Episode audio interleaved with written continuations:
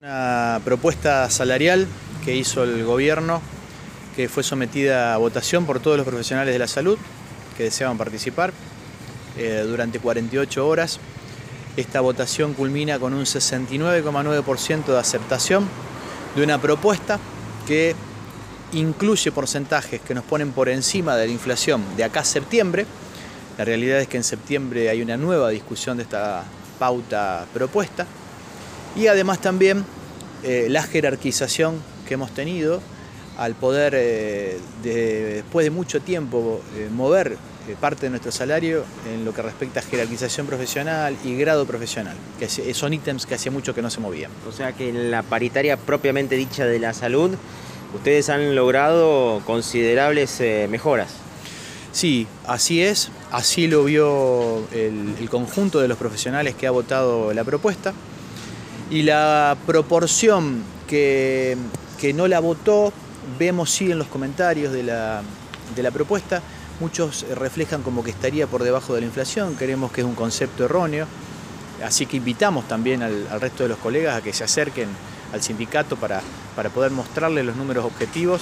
Es una, una propuesta que fue superadora a la anterior y que realmente nos dignifica. Eh, vos decías eh, sobre las cuestiones puntuales de, la paritaria de salud. ¿Alguna de ellas como que se pudieran, pudiesen explicar?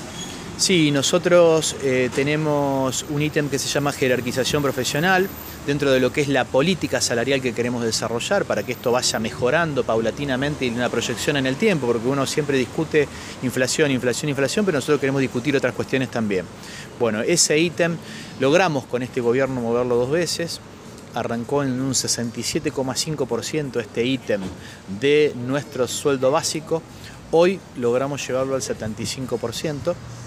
Y eh, después el otro ítem muy importante que se llama grado profesional, lo que hace es una diferencia económica en el que recién ingresa y el que tiene mucho más años dentro de la administración pública.